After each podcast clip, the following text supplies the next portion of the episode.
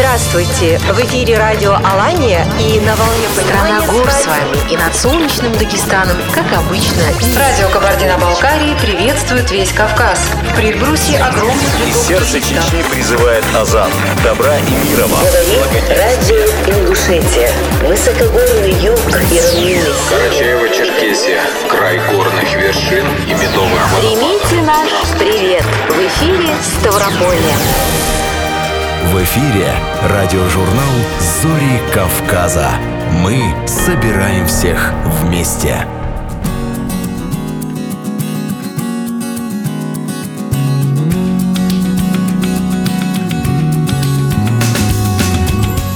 Добрый день, дорогие радиослушатели. Здравствуйте! В студии радио Алания во Владикавказе Зарема Джикаева, Альберт Абисалов и Маргарита Балаева. Приветствуем вас и приглашаем в ближайший час провести вместе с нами. Каспийское море и Черное море Пьют синими волнами в грудь берегов. И в снежных попахах Кавказские горы пасут На вершинах стада облаков. И от моря до моря людям счастье даря, Дружбы алые зори над хребтами горят, Дружбы алые зори над хребтами горят. На вечную дружбу хорошие люди Чигитскую верную клятву дают. Трудом вдохновенным геройкой будем Народ прославляет отчизну свою. И от края до края людям счастье даря Дружбы алые зори над хребтами горят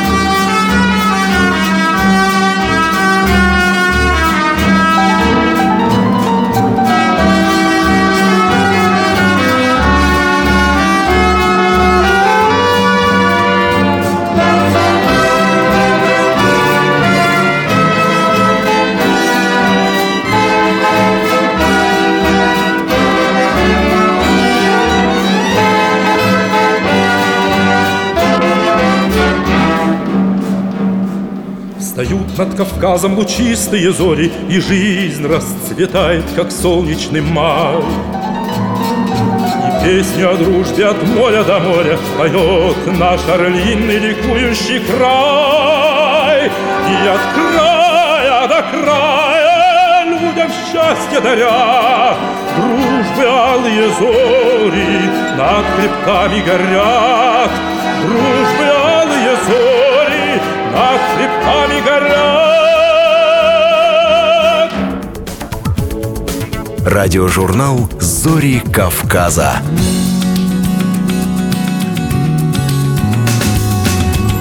Программа подготовлена при участии всех филиалов Всероссийской государственной телерадиокомпании в Северокавказском федеральном округе. Вести Северный Кавказ. Ставрополье. У микрофона Кирилл Лушников. Здравствуйте. На Ставрополе проходят внеплановые проверки обеспечения безопасности детских лагерей. Оценивается не только, как обеспечивается безопасность, но и работа всех экстренных систем. Главная задача, чтобы все юные отдыхающие и сотрудники организации чувствовали себя в безопасности. Правительство края утвердило новые требования безопасности для детских лагерей. В частности, во всех появится тревожная кнопка, система для экстренного вызова сотрудников правоохранительных органов. Кроме того, осматривать здание и территорию теперь нужно не реже четырех раз в день. Все лагеря разделят на четыре категории в зависимости от количества отдыхающих в смену, а также от уровня безопасности в регионе. Для каждой категории разработают свой комплекс мер. По поручению губернатора Ставрополя Владимира Владимирова проводится комплексная проверка безопасности школ, детских садов и организаций дополнительного и среднего профессионального образования после трагедии в Казани. О том, как противостоять историческим фальсификациям, говорили в Общественной палате России. Там прошел круглый стол «Героические образы современной России. Проблемы формирования и сохранения». Модератор, председатель комиссии по развитию информационного сообщества СМИ и массовых коммуникаций Общественной палаты, заместитель генерального директора ВГТРК, руководитель регионального департамента Рифат Сабитов. Участники круглого стола сошлись во мнении, что наследие прошлого – наша общая история. Именно поэтому оно имеет особую ценность, без которой нет будущего. вам. В Москве прошел съезд общественно-государственной просветительской организации, в котором приняли участие около 200 человек из 83 регионов. Говорили о перезапуске общества знания на современной цифровой платформе. Новый координационный совет сформирован из 13 человек, в состав которого вошла председатель Ставропольского регионального отделения организации Валентина Братусина. На съезде обозначены новые векторы просветительской деятельности. Это работа с молодежью и цифровизация различных процессов. В частности, в регионах появятся экспериментальные лекционные площадки с привлечением квалифицированных специалистов, в том числе мирового уровня. На эти цели будет направлено около 2 миллиардов рублей. С 20 по 22 мая пройдет просветительский марафон «Новое знание». Запланированы открытые уроки, интервью и дискуссии с выдающимися учеными деятелями искусства и культуры. Состоятся онлайн-экскурсии на высокотехнологичные предприятия, объекты науки, истории и культуры. Мероприятия марафона будут транслироваться онлайн на сайте Российского общества знания. Международная премия уличной культуры «Карда» собрала в Пятигорске более двух тысяч участников из 11 стран. Четыре дня представители уличной культуры боролись за звание лучших на международной премии в 13 номинациях. Были представлены альтернативные площадки для того, чтобы каждый посетитель мог почувствовать себя частью уличной культуры, уверен глава Пятигорска Дмитрий Ворошилов. В Цветнике прошел образовательный форум. Для участников прошли мастер-классы, лекции, семинары и практические занятия. Своим опытом поделились известные блогеры и спортсмены. А стать зрителем мог любой желающий прямо из своего дома. Организованы специальные прямые эфиры, посмотреть которые было можно в соцсетях и на сайте фестиваля. А еще организаторы надеются, что после фестиваля на Ставрополе появятся новые общественные организации, которые продолжат развивать молодежные культуры.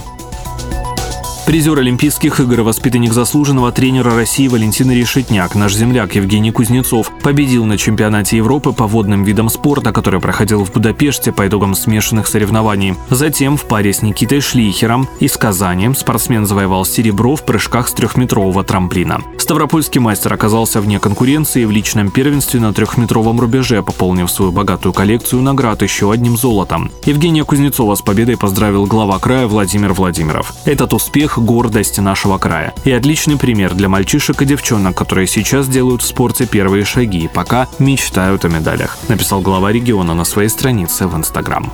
Вести Кабардино-Балкария – в Кабардино-Балкарии начались обучающие занятия для общественных наблюдателей. Они будут следить за прозрачностью и честностью выборов депутатов Государственной Думы и органов местного самоуправления, которые состоятся 19 сентября этого года. В этот день в республике откроются 355 избирательных участков, из них 102 в Нальчике. Общественный штаб по наблюдению за выборами в Кабардино-Балкарии подготовит более 700 наблюдателей. В их роли выступят представители общественных организаций и волонтеры, пояснила руководитель аппарата Общественной палаты Кабардино-Балкарии Анна Дьяченко.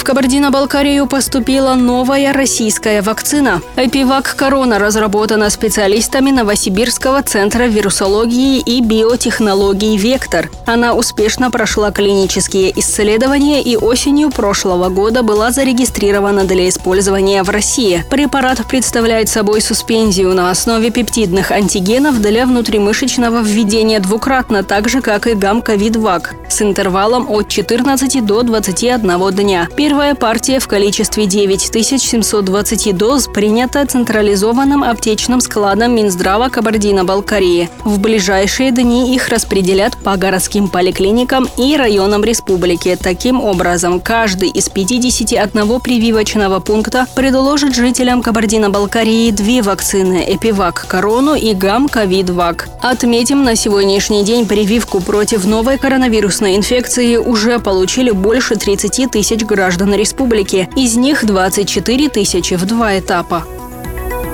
В Кабардино-Балкарии, как и во всем мире, вспомнили жертв русско-кавказской войны. 21 мая исполнилось 157 лет со дня ее окончания. Основные мероприятия прошли в столице республики. Так общественники возложили цветы к мемориалу Древа жизни и почтили память погибших минутой молчания. Кроме того, о трагических событиях говорили на семинарах и форумах. Некоторые из них состоялись в Кабардино-Балкарском государственном университете. В Нальчике отметили пятилетие освящения собора Марии Магдалины. Торжества состоялись в День святых жен мироносец. Провести божественную литургию по случаю праздника в Кабардино-Балкарию приехал архиепископ Пятигорский и Черкесский Феофилакт. Он напомнил, что пять лет назад храм в Нальчике, названный в честь святой покровительницы кабардинской княжны Марии Темрюковны, лично осветил патриарх Московский и всея Руси Кирилл. Фатима Альборова специально для радиожурнала «Зори Кавказа». Вести Северная Осетия.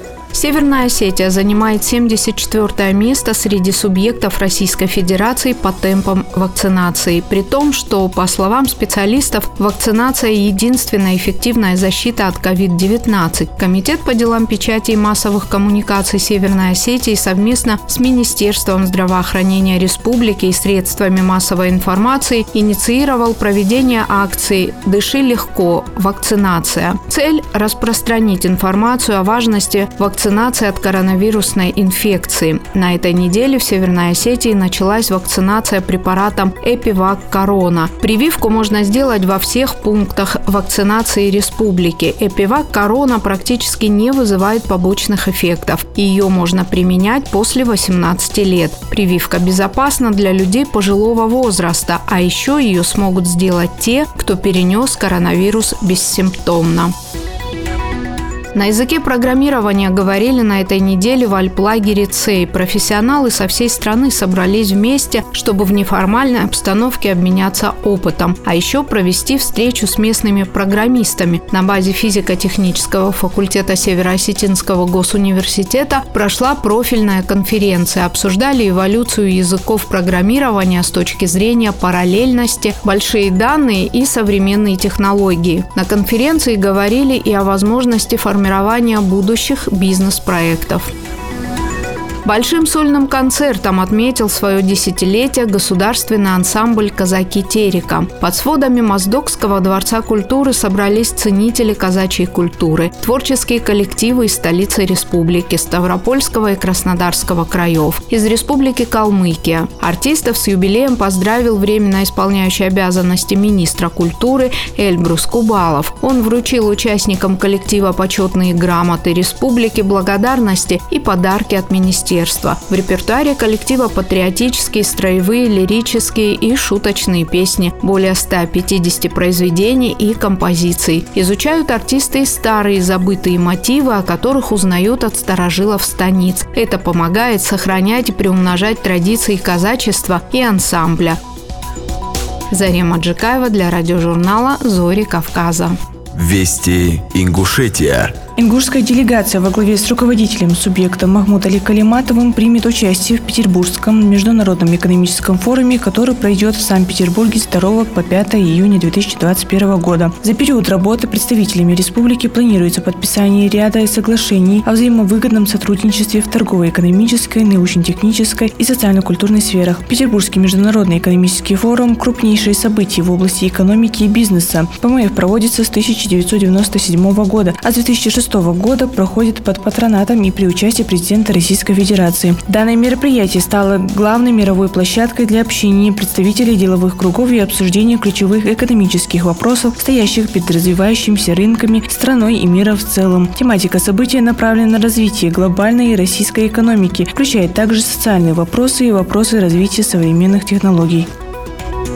Глава Ингушетии Махмуд Али Калиматов принял участие в селекторном совещании под председательством министра обороны России Сергея Шойгу. Темой заседания стала организация в субъектах Центра военно-патриотического воспитания молодежи «Авангард». По словам руководителя оборонного ведомства, деятельность «Авангарда» является одним из основных критериев оценки эффективности регионов подготовки граждан к воинской службе. Президент страны поддержал нашу инициативу по развитию сети центров «Авангард». Планируется создать их не только на региональном уровне, но и в городах с населением свыше 100 тысяч человек человек, сказал Сергей Шойгу. В данный момент для реализации проекта в республике рассматривается территория парка имени Серго Орджоникидзе в Малгобеке, где на базе реорганизованного детского оздоровительного лагеря «Нефтяник» работает Центр «Молодой патриот» и штаб ингушского отделения юнормейцев. Близости от выбранной локации также расположен музей боевой и трудовой славы и мемориальный комплекс «Слава», посвященный защитникам Малгобека в годы Великой Отечественной войны, что тоже явилось важным показателем при определении места под центра «Авангард».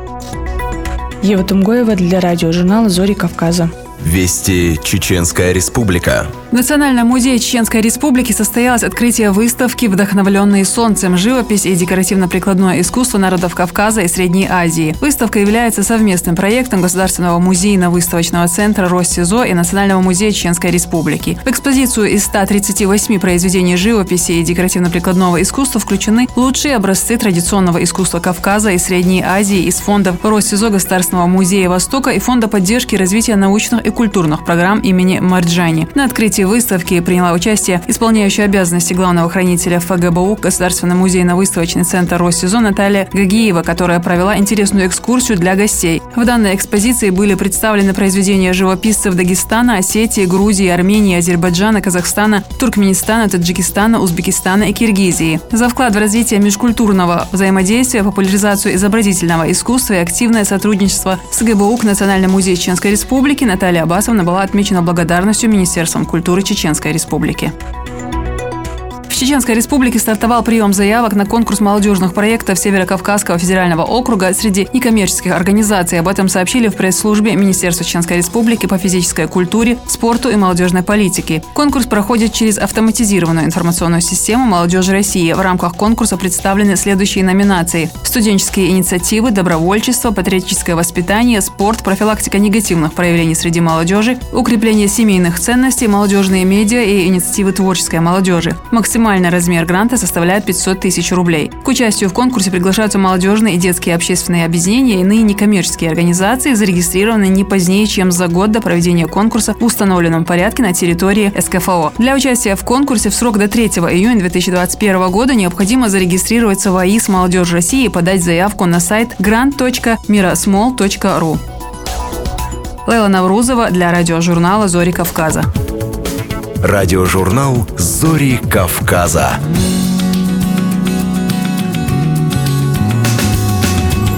Глава Кабардино-Балкарии обратился к парламенту республики с ежегодным посланием. Патриотическая акция «Мы – армия страны, мы – армия народа» прошла в Ингушетии. В молодежном центре Пятигорской и Черкесской епархии на Ставрополье открылась художественная выставка под названием «На рубеже». Северная Осетия готовится к празднованию тысячестолетия крещения Алании. Чеченской республике приступили к постановке спектакля «Белла» по пьесе Михаила Лермонтова «Герой нашего времени». Осуществит постановку российский театральный режиссер, народный артист РСФСР Юрий Еремин. Обо всем подробнее в радиожурнале «Зори Кавказа». Радиожурнал «Зори Кавказа».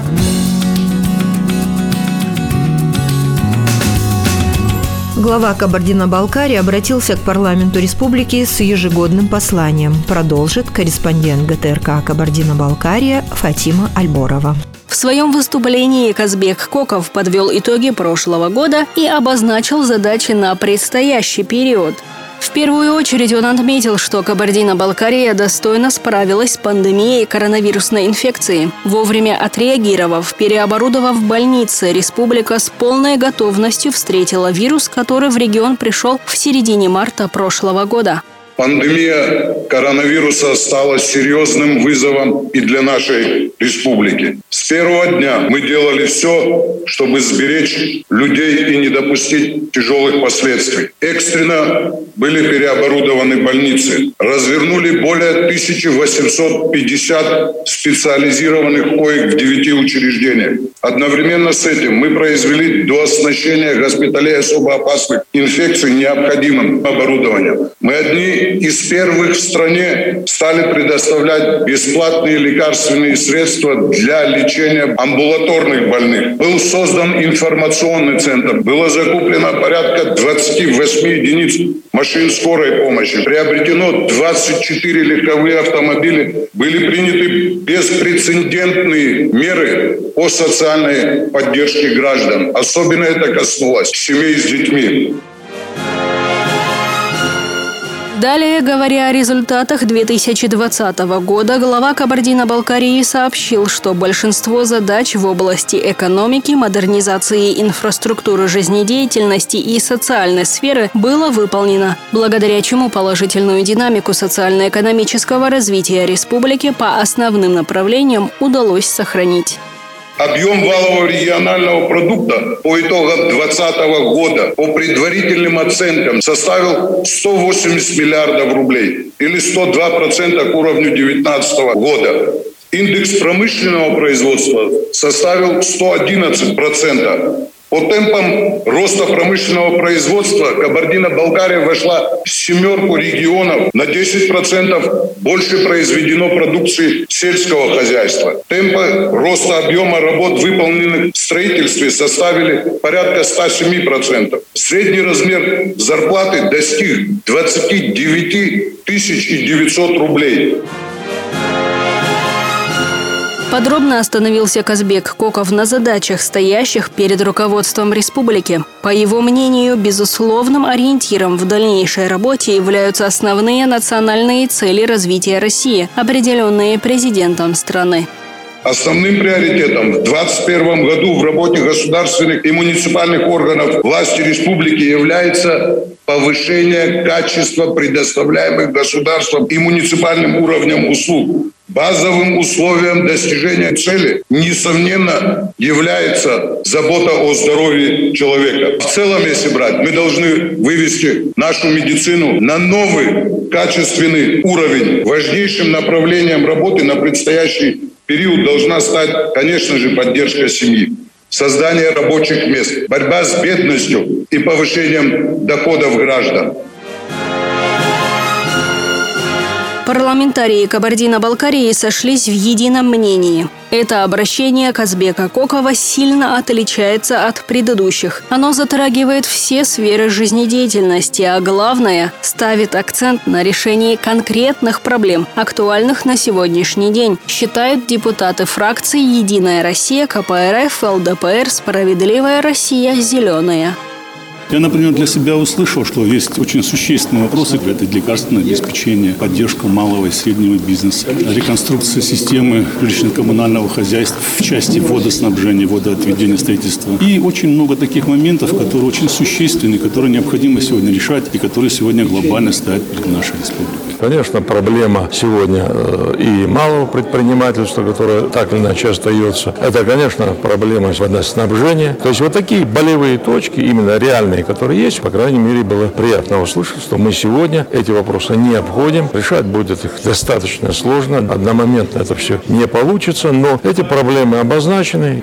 Структура доклада совершенно другая. И главу мы увидели совершенно другого, уверенного в будущем. Поставлены четкие цели задачи, которые основываются на конкретном анализе. Доклад в этот раз не выстроен традиционно, как это было ранее. Это было очень интересно, это было очень полезно, очень точно отмечено по каждой проблеме. Многократно повторялось самое главное. Это новизна, то, чего ждет народ. Это забота о людях, это ответственность каждого перед всеми. Впервые я услышал послание главы проблему обеспечения жильем детей-сирот. Это очень большая проблема, которой надо более серьезно серьезно заниматься и подключать, очевидно, федеральные структуры, выделять больше денег, потому что более тысячи детей стоят в очередь. Казбек Валерьевич пристальное внимание уделил первой части своего послания комплексному анализу всех отраслей жизнедеятельности в Кабардино-Балкарской республике. Это очень сильный, большой и аналитический материал. Во второй части он поставил конкретные цели и конкретные задачи в каждой отрасли, каждому министерству по предстоящей идущей в этом году делам. Глава Кабардино-Балкарии поставил конкретные задачи перед руководством республики – вывести жизнь граждан на совершенно новый уровень. При условии их качественного и профессионального решения положительные результаты не заставят себя долго ждать. Радиожурнал «Зори Кавказа».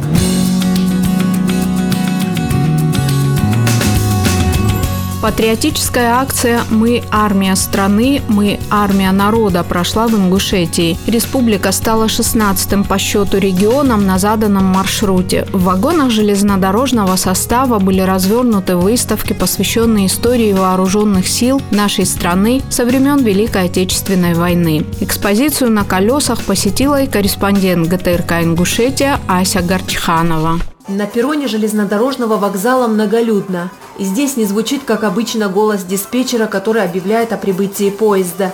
Ритмами национальной лезгинки, традиционными лепешками встречают гостей всероссийской акции «Мы армия страны, мы армия народа».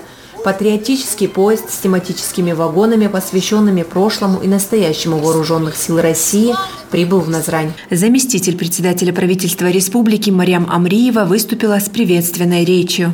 Мы принимаем поезд, который действительно пройдет через всю страну. Это очень важная акция, это очень нужная акция, это очень своевременная акция, потому что армия сегодня, вооруженные силы Российской Федерации являются важнейшим институтом нашего общества. Действительно, армия и народ – это то, что составляет главное для всех жителей нашей огромной необъятной страны. Военный эшелон состоит из 17 вагонов, украшенных праздничной символикой в честь Дня Победы. В вагонах размещены разнообразные выставки, посвященные историю и развитию вооруженных сил России, истории Великой Отечественной войны, новейшим достижениям вооруженных сил и развитию юнармейского движения. Рассказывает начальник Ингушского регионального отделения юнармия Мадина Богатырева самая большая радость, то, что здесь есть юноармейский вагон.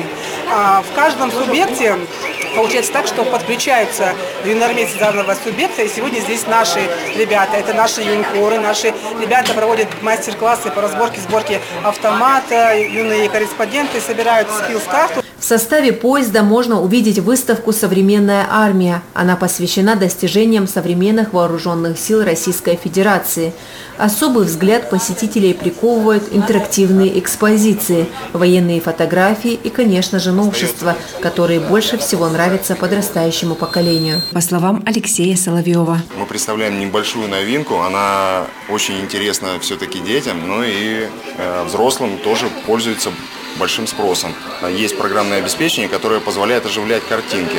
В режиме камеры мы наводим любой из э, телефонов на эту фотографию и подгружается видеоролик, вот, который затем остается в памяти телефона, и для тех посетителей, которые не смогли посетить нашу выставку, можно будет уже в домашних условиях ознакомиться с ней. Следующий вагон «Победа над невидимым врагом». Он посвящен борьбе военных медиков с коронавирусом. Тут несколько зон. Кабинет, в котором любой желающий может сделать экспресс-тест на COVID-19. Дальше палата для ковидного пациента, где все как по-настоящему. Прозрачная перегородка, которая делит зону на красную и чистую. И даже врачи в средствах индивидуальной защиты, которые которые не отходят от больного ни на шаг. Рассказывает руководитель медицинского тематического вагона Игорь Трошко. Эта палата интенсивно находится больной с коронавирусной инфекцией.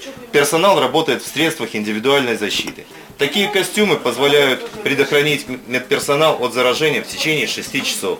После чего персонал выходит в санитарный пропускник, происходит помывка специальными ДЭС-средствами, и только после этого они выходят в чистую зону. Демонстрировали также и полевые сумки, которыми пользуются медики. Содержимое их позволяет оказать первую медицинскую помощь раненому. Вот эта сумка называется сумка войсковая фельдшера. С помощью имущества в этой сумке оказывается доврачебная помощь. Сумка может переноситься как две отдельные сумки в руках, так и в собранном состоянии с пристегнутым ремнем. Может переноситься как одна целая сумка Акцию проводит Минобороны Российской Федерации. Эшелон следует по всей территории страны, от Москвы до Владивостока. Жители Ингушетии всегда с большим уважением относятся к людям в военной форме. Многие ее уроженцы с честью проходят службу в армейских рядах. Достойно выполняют свой воинский долг. Назрань стал 16-м городом на маршруте, в котором побывал патриотический поезд. Дальше его путь лежит через Волгоград и Саратов. Радиожурнал «Зори Кавказа».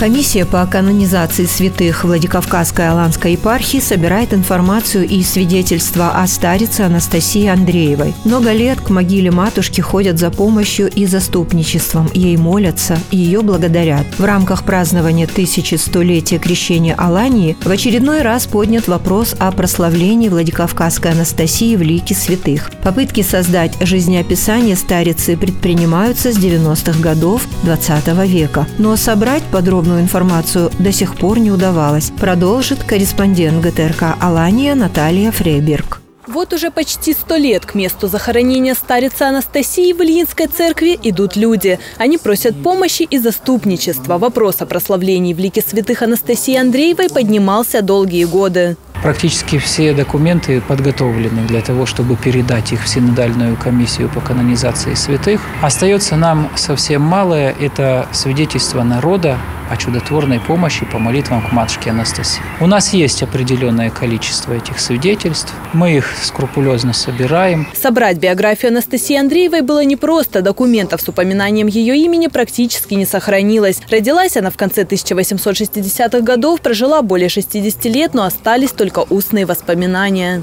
Предположительно, матушка Анастасия была дочь купца Христофора Андреева, который жил во Владикавказе. Мы знаем знаменитые Андреевские дома, которые находятся на проспекте, Андреевские бани, э, сады, принадлежавшие Андреевым. Христофор Андреев был известным меценатом и благотворителем, попечителем Ольгинской гимназии. По немногим воспоминаниям, его дочь Анастасия пришла к Богу после того, как овдовела во второй раз. Она раздала все свое имущество и ушла из особняка отца в скромное жилище на Курской Слободке. Затем переселилась в ветхий домик на набережной Терека. К старице шли за благословением, поддержкой и советом. По преданию она сама избрала место захоронения именно Агада Римской церкви, сказав, что это единственное кладбище, которое не будет разрушено. Немецкие войска осенью 42 года подходили к Владикавказу, где же были укрепления, солдаты находились, все. И она привиделась кому-то из э, солдат или местных жителей, по-разному говорят, и сказала, что там, где я похоронена, враг не подойдет. А как раз наступление шло именно по этой трассе. То есть вот э, они двигались на Владикавказ по, как бы, в нынешней это Барбашова улица, а другая была Дзержинского. Вот по этим двум направлениям. И как раз бы они вышли бы сначала на Ильинскую церковь, на кладбище. Ну вот она сказала, что нет, они, враг не подойдет к моей могиле. Некоторое время после войны не было сведений о том, где находилась могила старицы Анастасии. Ее удалось найти по воспоминаниям очевидцев, указавших на каменный крест, который хранится в часовне. Остались воспоминания современников Анастасии Андреевой о том, как ее молитвами люди получали помощь и утешение. Была у нас э, поезда, ну, даже некоторое она жила, графиня Урусова Наталья. Она была здесь в 20-21 годах, и она лично видела эту Анастасию, и уже тогда она ее назвала, что она почитаемая старица здесь, в Владикавказе. То есть вот это свидетельство, это очень важно. Видя, как люди идут к ней, сперва идут со своими горестями, со своими какими-то переживаниями, ну вот проблемами, а потом с охапкой цветов. У нас вот как бы цветы никогда не переводятся у матушки Анастасии. Это не мы покупаем, это приносят люди, благодарность ей. Для составления жизнеописания Анастасии Андреевой важна любая информация. Ей можно поделиться со священнослужителями храма пророка Ильи. Радиожурнал «Зори Кавказа».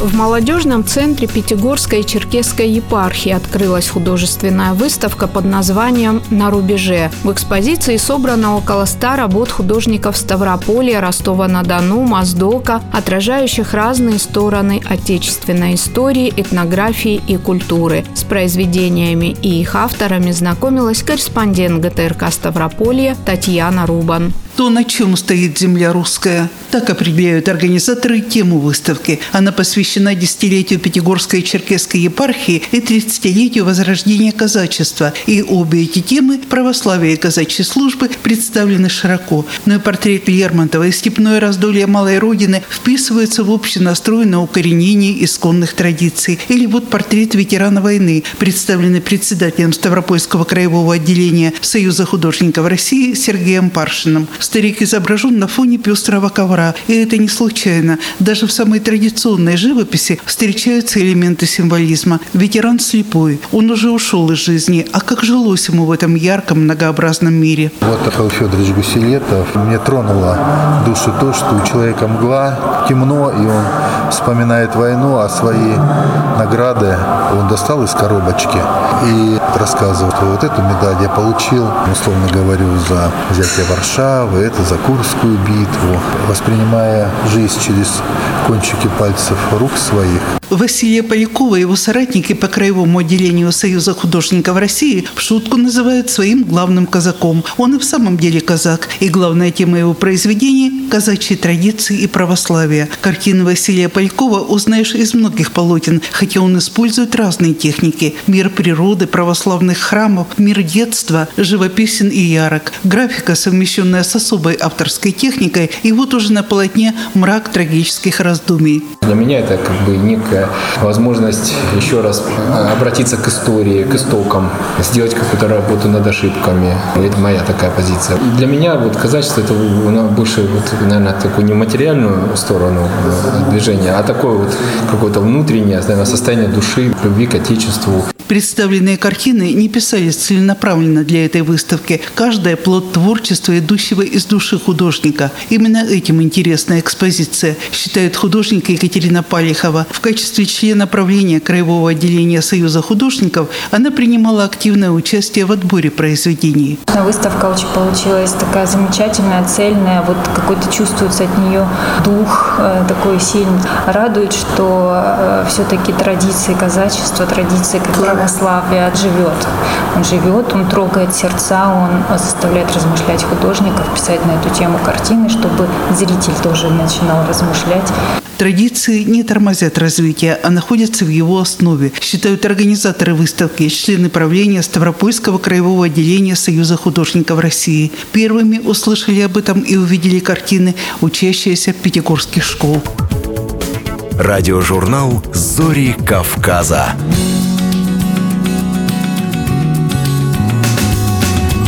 Российский театральный режиссер, народный артист России Юрий Еремин по инициативе первого заместителя министра культуры Чеченской республики Айшат Кадырова прилетел в Чечню, чтобы поставить спектакль «Белла» по пьесе Михаила Лермонтова «Герой нашего времени». Подробности в сюжете корреспондента ГТРК войнах Асламбека Атуева.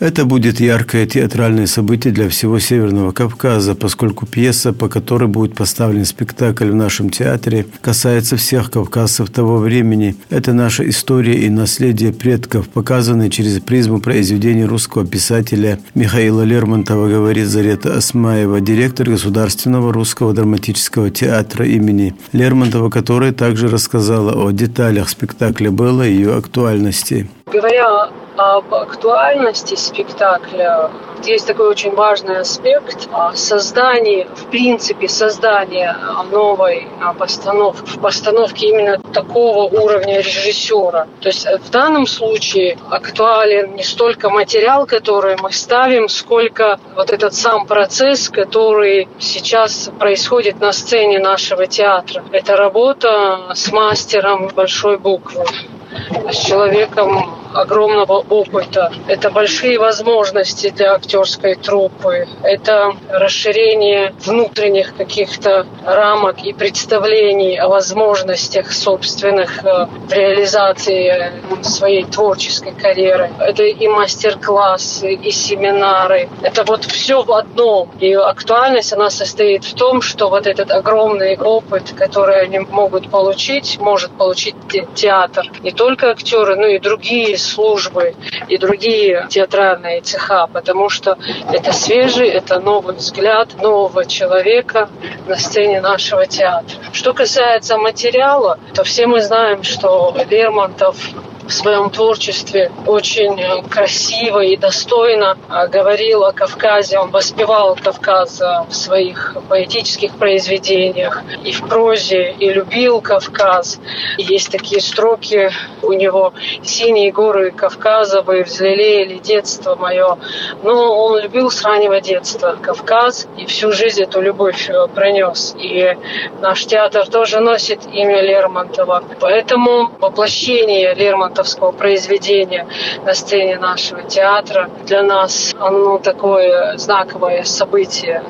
В Москве спектакли Юрия Еремина идут с большим успехом. Критики считают, что он стремится представить драматические конфликты максимально остро, тщательно прорабатывая характеры ролей, в том числе в психологическом плане. Модный дом «Фердаус» изготовит костюмы для его спектакля «Белла». Здесь же Грозно будут изготовлены декорации. Как и любая новая постановка, а, создается с целью обновить и пополнить репертуар. Естественно, постановка будет репертуарной, будет в нашем репертуаре. Мы планируем показать ее на различных фестивалях. Но сначала состоятся премьера, показы в республике и увидит как можно большое количество любителей театрального искусства. Айшат Кадырова, несмотря на плотный график, посещает репетиции и сама контролирует процесс подготовки премьеры. Айшат Рамзановна недавно на посту первого заместителя министра культуры Чеченской Республики, но за короткий срок успела осуществить несколько крупных оригинальных культурных проектов, призванных осуществить давно назревшие потребности искушенного зрителя, критика, наблюдателя и других. Культура – сложнейшая сфера жизни общества, одних только терминов, которые насчитывается более 500, потому что нет единого понимания, что разуметь под культурой, материальной, духовной, культура земледелия, культура России, культура нового времени и так далее. Единственное, что можно наверняка сказать про определение культуры, что это нечто обработанное человеком, в каком-то смысле искусственное по сравнению с природой, а вот дальше уже простор фантазии. Радиожурнал «Зори Кавказа».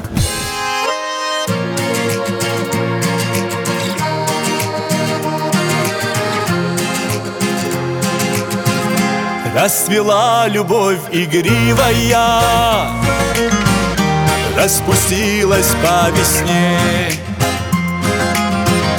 Легкой поступью счастливая. Ты спешишь, но не ко мне Пусть не ко мне, ко мне Сегодня ты спешишь. Но знаю, знаю, будешь ты моей, услышь. А я в судьбу, в судьбу твою, твою ворвусь Как майская гроза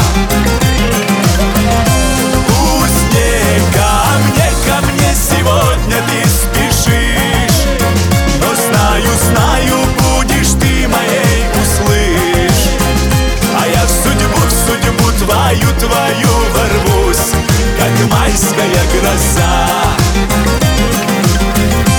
Пусть сегодня россыпь нежных фраз Наслаждает слух немой В глубине твоих лазурных глаз Отражается другой Пусть не ко мне, ко мне Сегодня ты спешишь Но знаю, знаю, будешь ты моей, услышь. А я в судьбу, в судьбу твою, твою ворвусь Как майская гроза